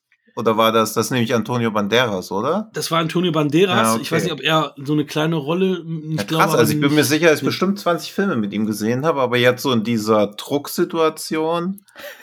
Ja, es ist, ist normal. Also ihr hättet Ja. natürlich auch, er, hier, er war ja der Collector in Avengers, der hat in Ach die letzten Gott. Jedi hat er ja auch mitgespielt. Ach, bei Ach stimmt, Star Wars ja auch. Ja, Inherent stimmt. Wise war dabei, Ja. Esco Escobar hat er gespielt, äh. Che Guevara hat er gespielt. Stimmt, da Che gibt's, Guevara. Gibt's, gibt's wirklich, Way of the Gun natürlich. Äh, Mhm. da gibt's, gibt's noch einiges. Aber das war schon gut. Ja, Tino, kannst du dir überlegen, du kriegst dann noch mal eine, eine Rezension, die du uns dann aufträgst, die wir dann noch mal vorbringen. Also du darfst uns noch mal einen Film auftragen. Okay, Dann, sehr gerne. sehr schön. Cool. Dann kommen wir jetzt zu dem Film, wo ich wahrscheinlich verbrannt werde. Hexenverbrennung. Tino, würdest du uns die kurz beschreiben? Ach so, ja, Moment. Ach Gott, jetzt hatte ich so viel Zeit. Nation. So, Achtung. Es geht in circa fünf Minuten los. also. Highschool-Schülerin Lilly und ihre Gruppe von Freunden leben in dem Städtchen Salem in einem Wirbel von Textnachrichten, Postings, Selfies und Chats, genau wie der Rest der Welt. Als aber ein anonymer Hacker Hm. anfängt, intimste Details aus dem Privatleben vieler Bewohner der Kleinstadt zu posten und der Eindruck entsteht, Lilly und ihre Freunde seien dafür verantwortlich, bricht das nackte Chaos aus und absoluter Wahnsinn ist das Resultat, was Lilly und ihre Freunde sich fragen lässt, ob sie die Nacht lebend überstehen werden. Ja, auch eine dieser Inhaltsangaben, die irgendwie schon stimmen, aber irgendwie auch dem Film ein bisschen Unrecht tun. Ja. Teilweise ist es dann auch so, dass dann auch falsche Erwartungen geweckt und geschürt Ja. werden und dann weiß man halt auch nicht, ob derjenige dann enttäuscht sein wird oder nicht. Also Hm. ich habe hier dieselben Vibes so ein bisschen wie Atatun gehabt, dass ich am Anfang nicht wusste, wo, was will der jetzt von mir und ähm, in den ersten Minuten noch schwer reinkam, weil als es war ja dann diese diese ganzen Social Media Geschichten und dann mehrere Sachen gleichzeitig. Äh, das war erst erstmal ein bisschen so überbordend für mich. Ich weiß nicht, vielleicht bin ich auch zu alt dafür, dass ich diese schnellen Bewegungen, schnellen Schnitte nicht mehr mit, mit äh, so mitkriegen kann. Ähm, dann wurde das ja alles ein bisschen, bisschen, ja, sagen wir mal, chronologischer dargestellt und es war ja dann noch alles relativ ähm, einfach zu verstehen. Ähm, ja, ich kannte noch nichts von Sam Levinson, glaube ich. Der hat ja auch geschrieben und Regie geführt. Ähm, mir ist jetzt noch nichts von ihm, äh, ich habe bewusst von ihm nichts wahrgenommen. Und auch die, die meisten Darsteller kannte ich dann halt äh, flüchtig. Also am besten kannte ich äh, Bill Skarsgård und äh, und den den den Nachbarn hier äh, Joel McHale war das, jo, doch Joel McHale war das. Ähm, die kannte ich am besten. Wobei hier auch ähm, was mich gewundert hat, Jennifer Morrison im Cast steht, ich sie aber überhaupt nicht wahrgenommen habe. Ich weiß nicht, ob sie nur einen, einen Cameo-Auftritt hatte. Ähm, ich habe sie nicht wahrgenommen. Nicht also, wirklich lang, also relativ irrelevant, ja. Also Catherine Irbe kannte ich auch, Irby, mhm. Irbe. Ähm, die ähm, habe ich habe ich auch früher häufiger gesehen, aber ansonsten gerade die die die jungen, jungen Darsteller, die haben mir alle nichts gesagt. Odessa Young, der Name sagte mir irgendwas, aber als ich recherchiert habe, konnte ich sie überhaupt nicht zuordnen, warum ich den Namen schon mal gehört hatte. Hm. Ähm, es ist so, dass die ja uns suggeriert haben, dass wir hier irgendwie, ähm, was heißt irgendwie, dass wir hier mit vier Hauptcharakteren zu tun haben, aber faktisch sind es für mich nur zwei, also die ja wirklich mhm. viel ja. von sich geben und dann hast du die so zwei, ja, also nicht mal Sidekicks, das sind ja wirklich kleinere Nebenrollen, die die dann spielen, die sagen ja auch nicht viel. Es sind ja wirklich dann, ähm, was ich halt auch gut fand, weil wir haben, wir haben ja das Thema häufig jetzt gehabt, dass gerade äh, im Transgender-Bereich nicht so viel los ist dass wir dann da wirklich auch eine Transgender-Darstellerin haben. Ähm, sowieso witzig, weil ich habe noch nicht vor allzu langer Zeit äh, das erste Mal seit sehr, sehr langer Zeit The Crying Game wieder gesehen. Mhm. Weil den habe ich mal viel zu jung als Kind gesehen und mhm. habe den auch nicht so schätzen können, wie ich ihn jetzt auch ja. geschätzt habe, als ich ihn jetzt als Erwachsener gesehen habe. Ich kannte halt immer das Boy, Boy äh, ich hatte Bravo-Hits irgendwas und da war The Crying Game von Boy George ja. drauf, was ja auch im Abspann äh, ist. Und dann ja gab es den Film im Fernsehen und The Crying Game, so, ah, okay, das Lied mache ich mal an, so nach dem Motto. Ja. Und ähm, da ähm, finde ich, haben sie das Thema Transgender auch ähm, gut umgesetzt, gut, gut mhm. gemacht. Also es gibt, also es gibt so, so paar Aspekte, die ich an dem Film gut finde und ein paar Aspekte, wo ich nicht so weiß, okay, mag ich den Film jetzt, mag ich ihn nicht? Also es ist für mich schwierig, den, den zu greifen. Also deswegen war für mhm. mich von Anfang an klar, Atatun, den, mit dem gehe ich, gehe ich den ganzen, ganzen Weg von Anfang bis Ende bei dem war ich so ein bisschen unsicher. Ich meine, ich habe ihn, ich habe ihn jetzt äh, in der Sammlung äh, digital, weil äh, der hat mhm. zum Leihen genauso gekostet wie zum Kaufen. Da macht es natürlich Sinn, ihn zu kaufen und, und mhm. nicht zu sagen, ich leihe ihn jetzt. Ja. Ähm, das heißt, ich werde ihn mir, ich denke mal noch mal angucken, weil ihr beide seid ja begeisterter davon. Das heißt, du sagst ja sogar, er ist wirklich in deinen Top. Ähm, vielleicht könnt ihr mir Aspekte abgewinnen, dass ich, die ich vielleicht nicht gesehen habe und deswegen das anders wahrnehme. Mal gucken. Also am Ende ist es ja, ich, ich meine, wir wollen ja nicht zu viel verraten, aber es geht ja dann eher so in so eine Home Invasion und auch mehr Action-Richtung ähm, dann, wo es dann vorher mehr in diese Social Media ähm, ähm, Anpranger-Sache äh, gegangen ist, wo du ja auch schon am Anfang sagtest, dass, dass da natürlich auch äh, was vermittelt wird an, an, an einer Message, ähm, was ich auch sehr gut fand. Ja, ansonsten ist halt vieles gewesen, wo ich mir, wo ich nicht, also wo für mich nicht der, der letzte, wo ich nicht den letzten Weg mitgehen kann. Also es liegt nicht am Film, sondern es liegt an mir selber, dass ich mhm. sage, okay, ich bin mir nicht ganz sicher, hat mir das jetzt wirklich gut gefallen oder ist es ein Film, wo ich sage, den finde ich in Ordnung? Also da bin mhm. ich, äh, bin ich mal gespannt, ob vielleicht ich ein runderes Bild durch euch jetzt bekomme und überlasse euch das Mikro. Wer, wer möchte. Fang ruhig an. Ich steig dann mit ein. Ähm, ja, es ist schwierig. Also zum einen, also ich finde das Setting super. Das kommt mir so ein bisschen zu kurz. Also es geht ja wirklich darum, äh, Shitstorm, äh, Diskriminierung von, ja, von Minderheiten. Ähm, im Grunde die Personen oder die Leute, die dann irgendwie abweichen von dem, was man selbst als, als, als Norm gesetzt hat, die werden halt wirklich äh, dann auch fertig gemacht und äh, ganz extrem ist es ja zum Beispiel in ähm, Mats Mikkelsen Die Jagd, wo das ja, wo die Tonalität aber auch wirklich sehr, sehr düster ist. Den mhm. Film finde ich aber wirklich wahnsinnig gut und äh, finde das toll, dass das hier halt auch nochmal aufgegriffen wird. Mhm. Und also hinten raus kriegt man, kriegt man ja im Grunde nochmal so dieses, diese Happy End Action, so dass man da jetzt nicht zu, zu deprimiert aus dem Film mhm. rausgeht. Das, das finde ich auch okay. Das, das äh, lockert die Sache ein bisschen auf. Also vor geht er halt schon, also ich finde ihn schon so, dass er ziemlich gut unter die Haut geht und auch so ein bisschen uns als Gesellschaft den, den Spiegel vorhält, wo dann gesagt wird, ey, also allein der, der, ähm, der Gouverneur, äh, der ja gegen etwas war und damit dann bloßgestellt wird, äh, ja, der kann halt nicht anders, sonst wird er halt nicht gewählt. Ansonsten kann er auch keine, keine mhm. ähm, nichts verändern, wenn er nicht äh, seine wahre Herkunft sozusagen verschweigt. Und das wird halt mal da auch deutlich äh, gemacht, ähm, wie schwer das für so jemanden ist und was dann nachher die Konsequenz daraus ist. Äh, von daher fängt er schon sehr, sehr ähm, ernüchternd an, dieses, dieses ganze Setting. Also du hast natürlich erst diese, diesen Highschool-Hurra und dann kriegst du halt einen Schlag ins Gesicht nach dem anderen. Mhm. Äh, aber ich, mir, mir gefällt halt wirklich die, die, die Thematik, die dort halt äh, verarbeitet wird, weil äh, ich das schon als wichtig empfinde, dass wir da halt auch mal ein bisschen offener werden als, als Gesellschaft. Allein die Diskussion letztes Jahr mit äh, The Last of Us 2, wo dann Leute ein verdammt phänomenal gutes Spiel einfach haten, weil ihnen gewisse Charaktere nicht gefallen. Da denken halt auch so, Leute, wir haben hier wirklich ähm, große Probleme und der Film kam jetzt äh, zwei Jahre vorher raus, 2018, und läuft so ein bisschen unter dem Radar, glaube ich, äh, hat aber definitiv eine wichtige Message. Mhm. Ella ja, Thorne spielt noch mit, habe ich vergessen. Ja? die kennt man auch.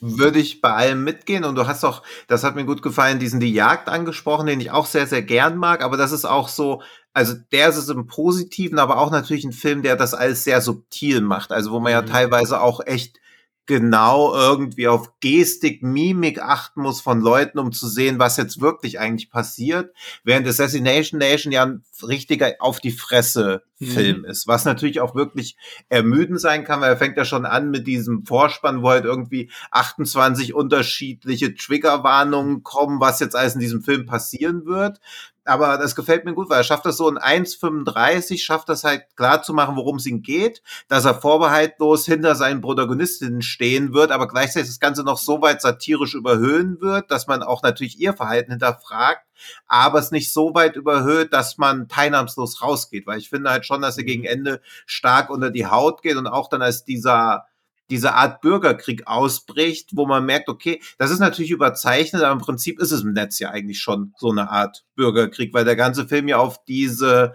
diese Art von Männlichkeit abzieht, die sich da aus der Bestätigung durch Frauen speist. Und wenn die nicht erwidert wird, schlägt das ja gleich in so eine gekränkte Aggressivität um. Und das schafft der Film ja gut darzustellen, während er gleichzeitig aber auch nicht diese Lebenswelt von den Frauen irgendwie verfälscht, weil sie natürlich auch hin und her gerissen sind zwischen Selbstinszenierung, Fremdwahrnehmung, was ist überhaupt erlaubt. Und er zeigt ja auch sehr schön, dass du als Frau eigentlich gar nichts richtig machen kannst, wenn Männer das falsch verstehen wollen. Und mhm. diese Ohnmacht, zeigt der Film auch. Gleichzeitig zeigt aber auch, dass man sich dieser Ohnmacht halt quasi gar nicht hingeben muss. Also das mag ich sehr gerne, dass wirklich die Frauen auch als Heldin der Geschichte bleiben, die ganze Zeit aktiv sind und das auch einfach nicht so hinnehmen, was ja aber anscheinend immer oft erwartet wird, weil es gibt ja ganz oft dieses, dass Frauen sich nicht so anziehen sollen, aber auch das würde ja nur bedeuten, dass sie das machen so müssen, was Männer erwarten und diese Erwartungshaltung, das kann ja niemand ernsthaft noch erwarten, dass das wirklich erfüllt wird.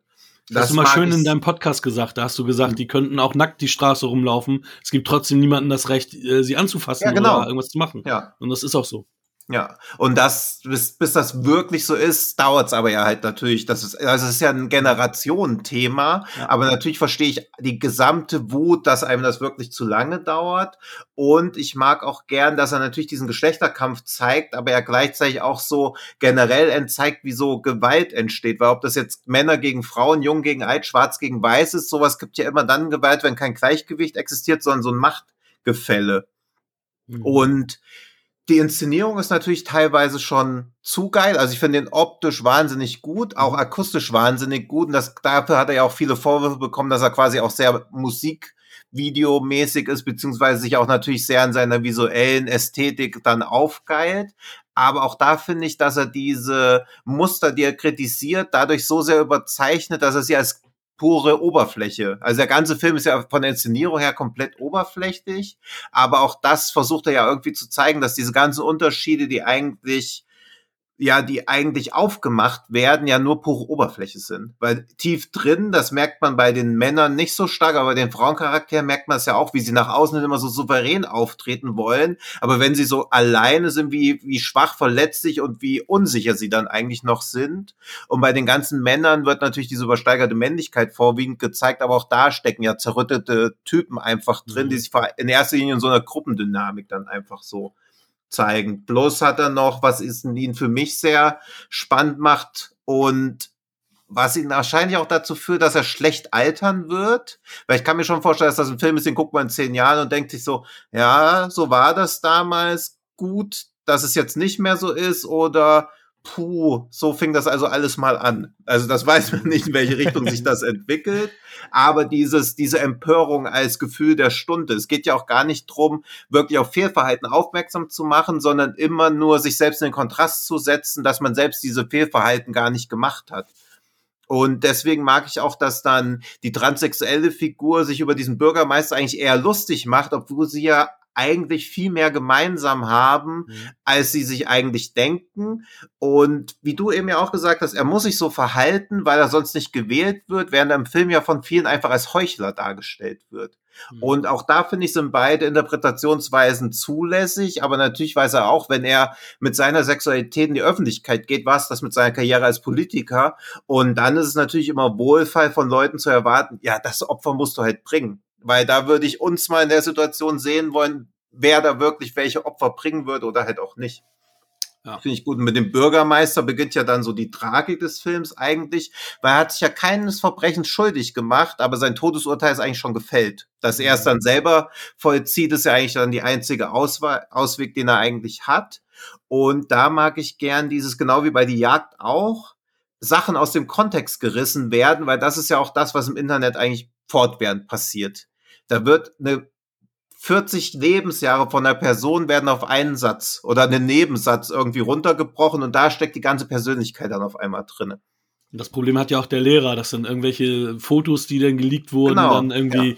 Dann in einen anderen Kontext gesetzt werden und dann, ja. dann Pädophilie unterstellt wird und alles und da. Ja, und wie du aus sowas auch nicht mehr rauskommst, weil sobald ja. der Vorwurf schlimm genug ist, interessiert die Wahrheit ja gar nicht mehr. Und das hattest du in Deutschland ja auch schon so, wo RTL über einen vermeintlichen Pädophilen berichtet hat und das Haus gezeigt, und dann stand da halt so ein Lynchmob davor und sie konnten, man konnte das halt gar nicht wieder einfangen, weil wenn das erstmal geglaubt wird, kriegt man es halt nicht mehr weg. Und wie perfide das ist, dass ein Vater Bilder von seinen nackten Kindern auf dem Handy hat, dass das halt nicht einfach harmlos sein kann. Und dann Lilly als das irgendwie aufmachen muss als Thema und selbst die eigenen Eltern ihr sagen, dass sie ja keine Ahnung von hat. Mhm.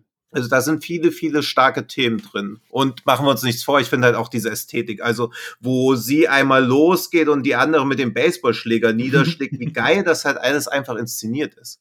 Ja, das also das, oder auch dieser One-Take mit der Home Invasion. Mhm. Also das ist stilistisch, ist das halt alles schon sehr, sehr stark.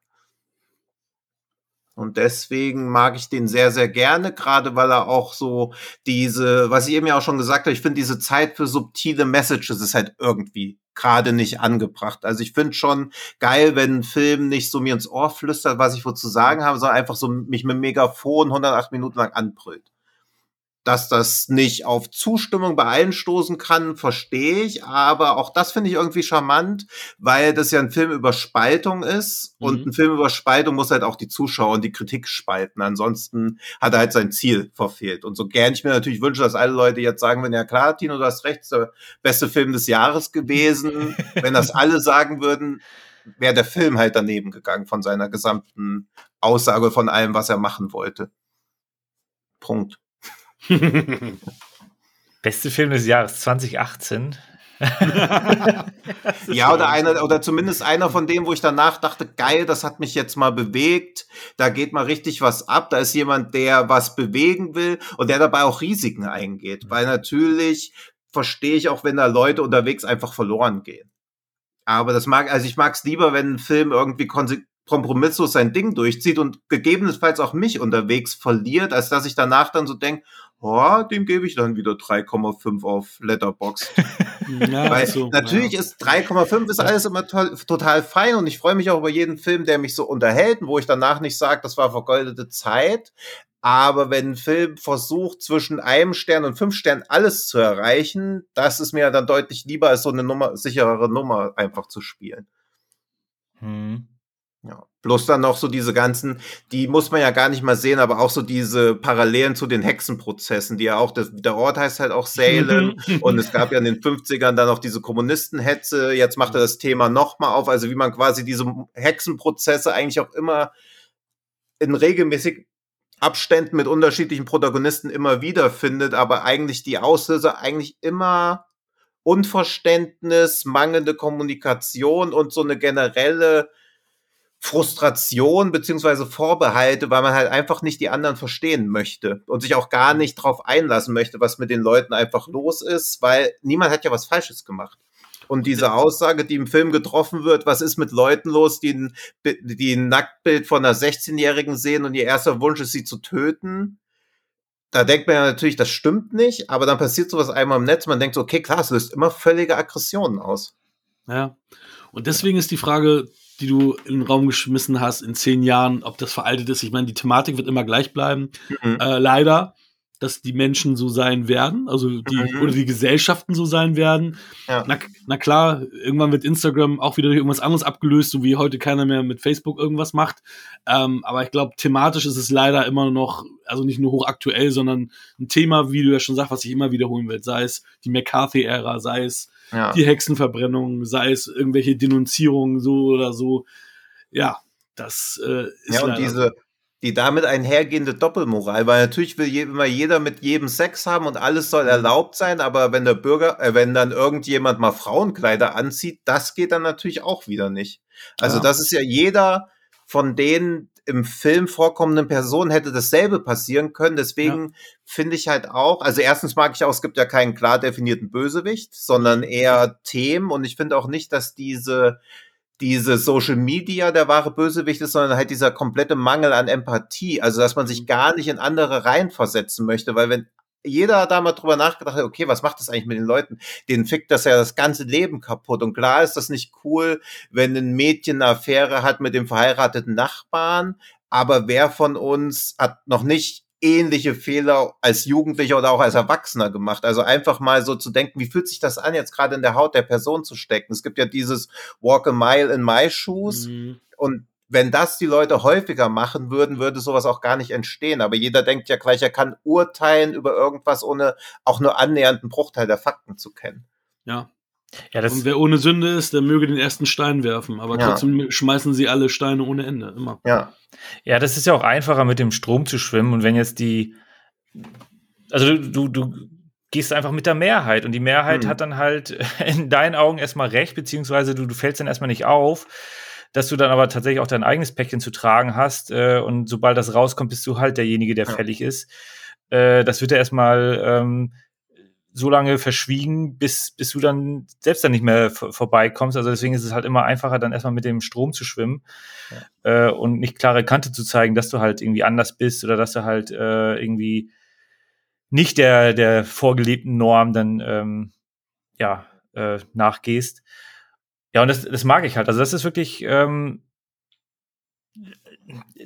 ja, also zu viele von solchen Filmen soll es natürlich auch nicht geben, ne? Also, aber dass mal solche Themen dann äh, äh, ja auch auf die Art und Weise sehr, sehr überzogen einfach mal behandelt werden, finde ich halt äh, auch wirklich gut und wichtig. Aber ich kann mir auch nicht vorstellen, dass der in zehn Jahren jetzt noch irgendwie, keine Ahnung, so ein, so ein Lehrvideo ist wie, keine Ahnung, steht das Liste. Hm. nee, ich glaube, der wird so eine Kult Following entwickeln, aber Sam Levinson hat danach ja auch Euphoria für HBO gemacht, was das Thema natürlich deutlich ausgewogener und auch, glaube ich, preiswürdiger, also das merkt man auch in der gesamten Rezeptionshaltung aufmacht.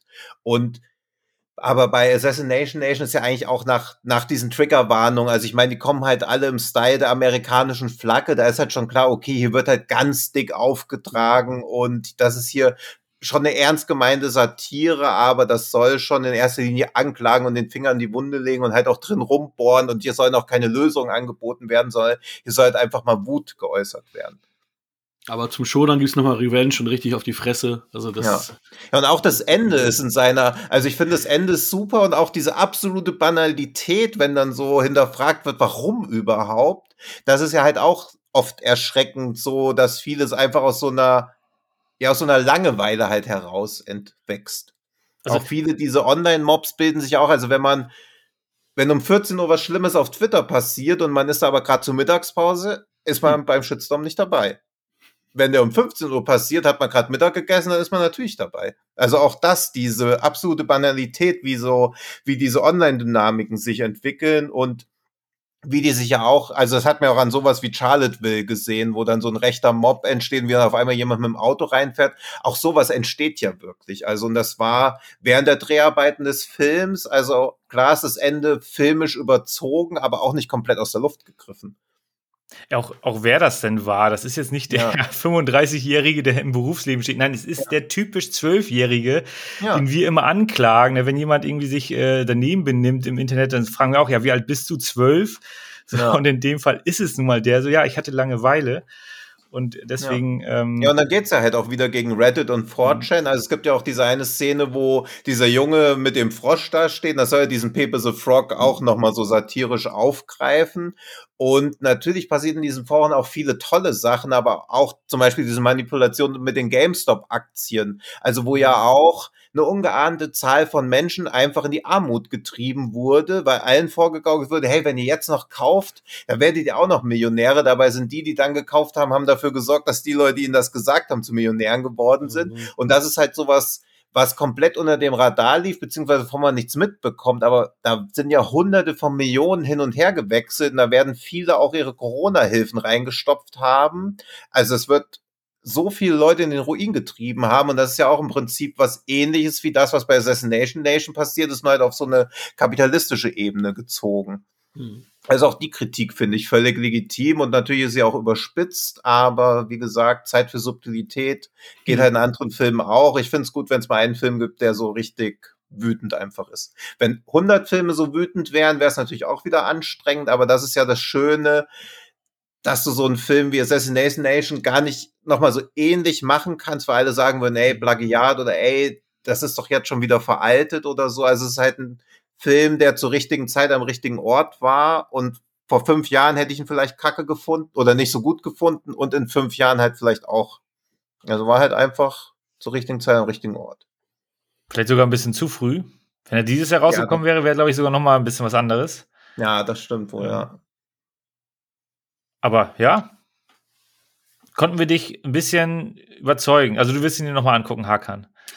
Ja, also ja, auf jeden Fall werde ich, werde ich mir irgendwann noch mal reinziehen.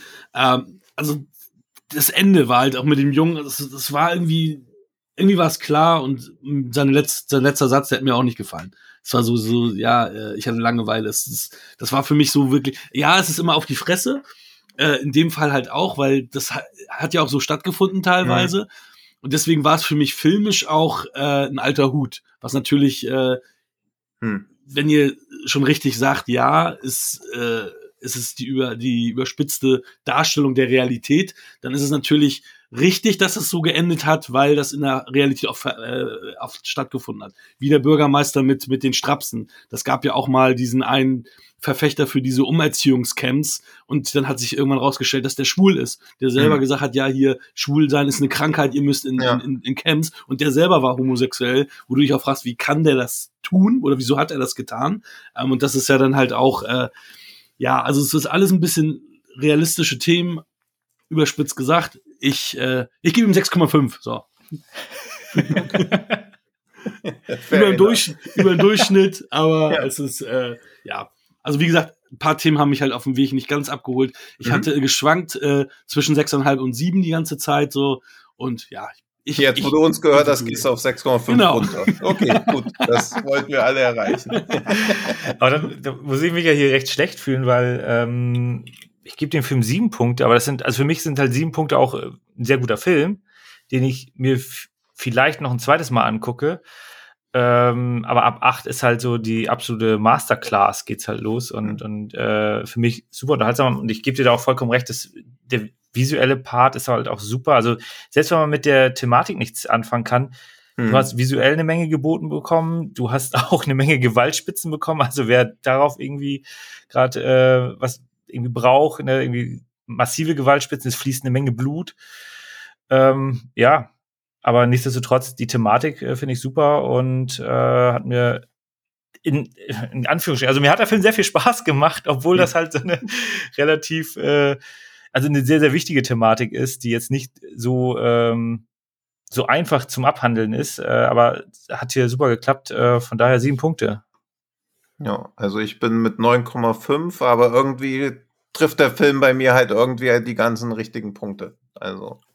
So soll es ja auch sein. Also ich merke auch, dass ich da, also das ist halt auch so, ich versuche den allen zu zeigen, die mir irgendwie am Herzen liegen und auch euch. Oh. Dankeschön. Oh, ja.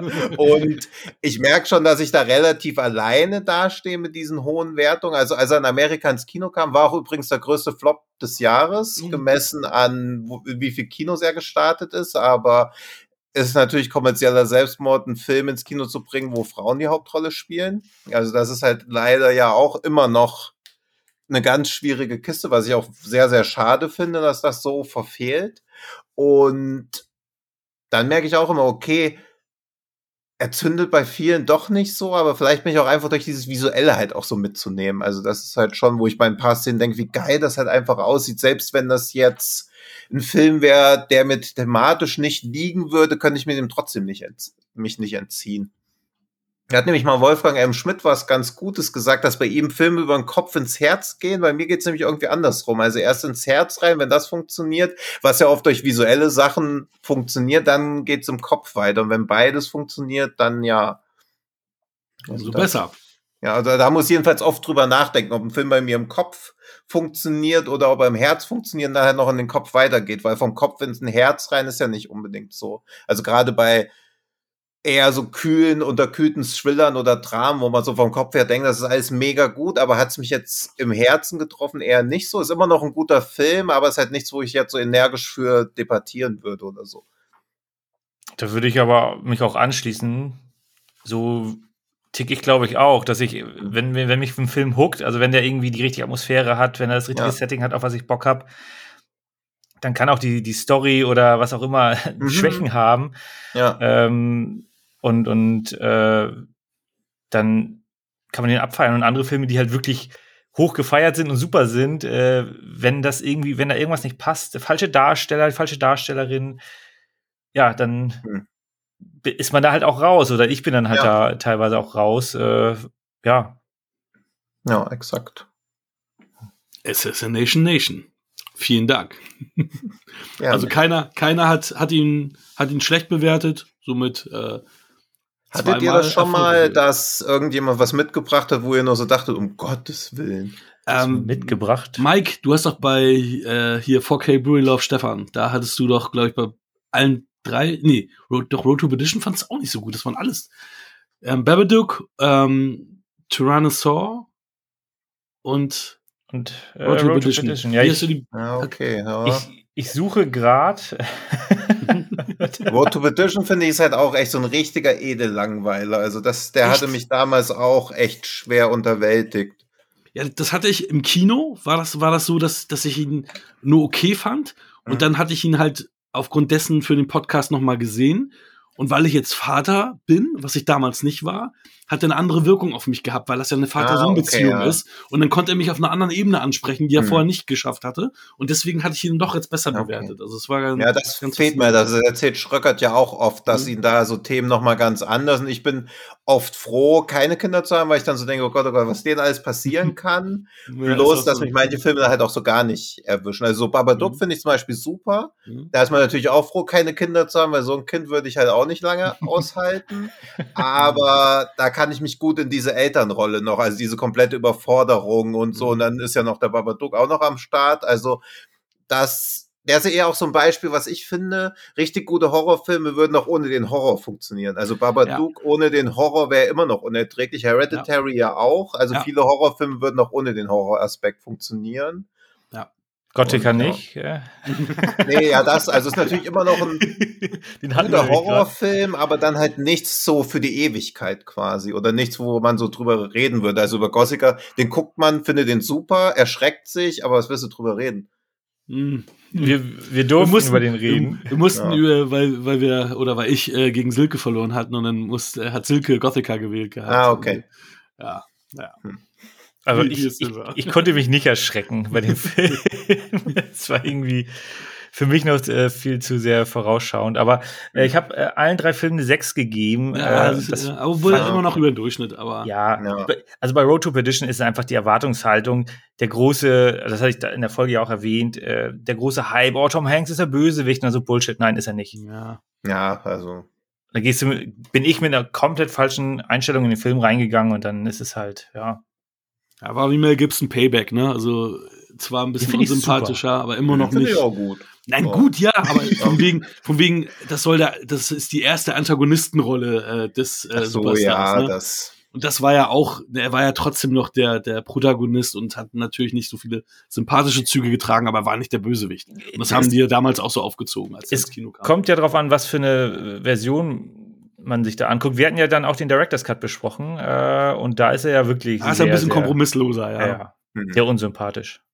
Das stimmt.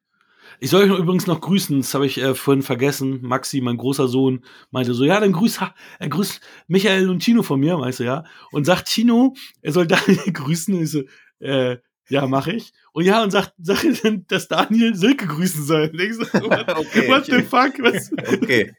Ich werde die Kaskade starten. Sehr gut. ja. Sehr, sehr schön. Ja, Mike, hast du eigentlich schon ähm, in Alessandros und äh, mein Format, manche mögen es filmisch mal reingeguckt, eigentlich in unser YouTube-Format, das neue. Dass du mich Hast immer du so auflaufen lässt. Hast du noch nicht? nee. Ich habe extra gewartet, weil das jetzt, jetzt irgendwie schon so, so lange on ist. Nee. Du wolltest noch. Vielleicht.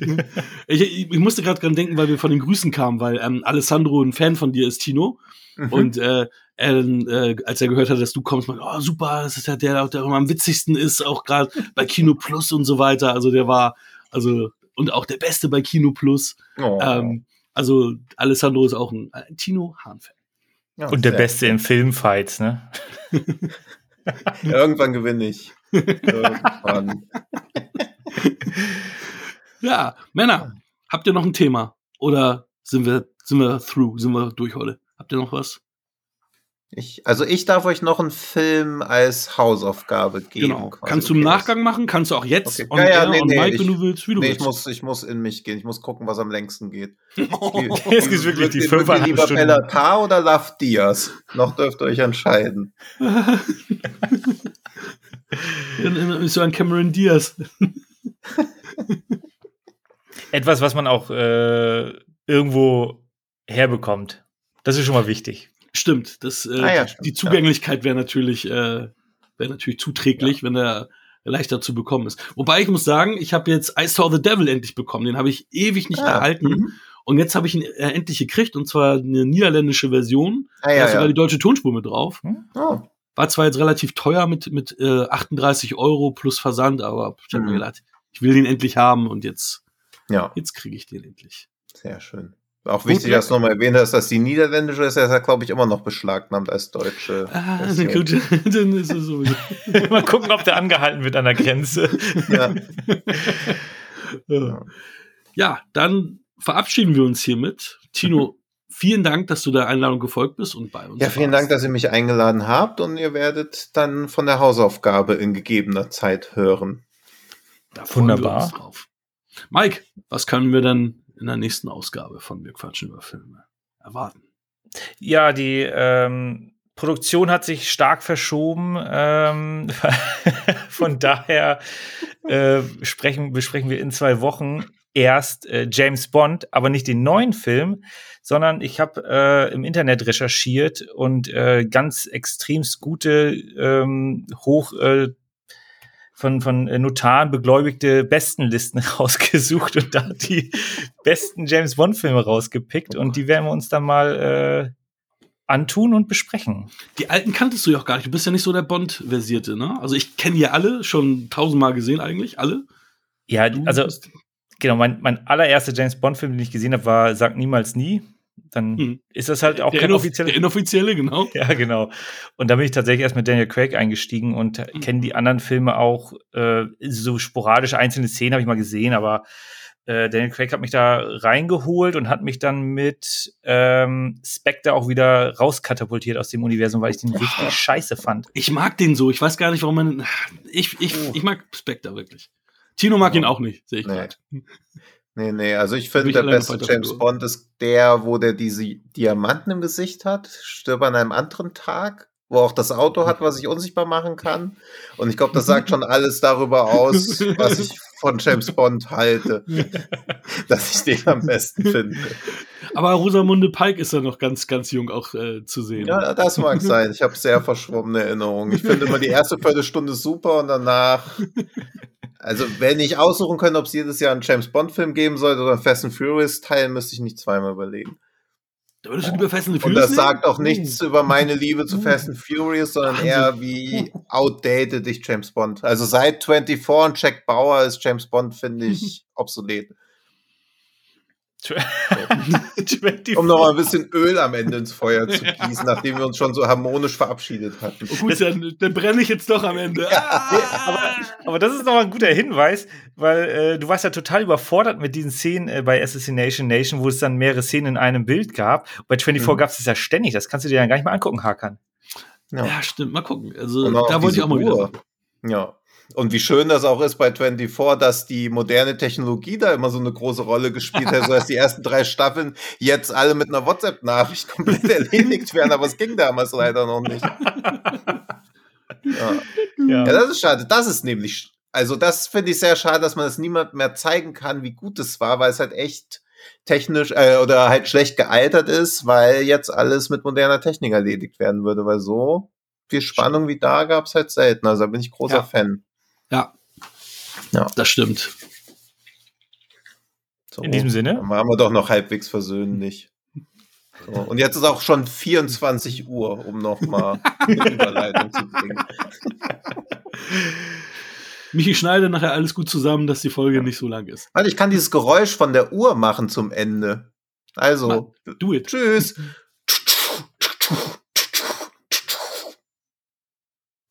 Das war Wir quatschen über Filme. Wir freuen uns über eure Bewertung bei iTunes. Folgt uns auf Instagram und gebt uns gerne Feedback. Also jetzt kommt noch meine 24-Anekdote, weil ich habe damals versucht, immer jede Staffel komplett am Stück zu schauen und natürlich auch extrem laut. Und ich habe damals im fünften Stock gewohnt und nach ungefähr acht Stunden in der sechsten Staffel kam die Nachbarin aus dem dritten Stock und hat gefragt, ob ich 24 schauen würde. Sie würde die ganze Zeit diese Uhr und diese Geräusche hören. Und nochmal zum Nachrechnen, ich habe im fünften Stock gewohnt und die Nachbarn aus dem dritten kamen. Was mit denen im vierten Stock los war, weiß ich nicht, ob die sich nicht getraut haben, irgendwas zu sagen. Aber es war auch zu der Zeit, wo ich zum ersten Mal so eine Teufel-Surround-Anlage hatte mit so einem Mm. Subwoofer.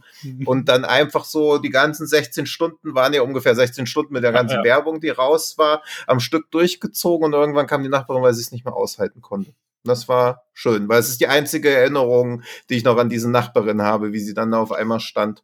Und aber immerhin wusste, was es ist. Das war irgendwie ganz schön, aber ich habe mich natürlich sehr geschämt.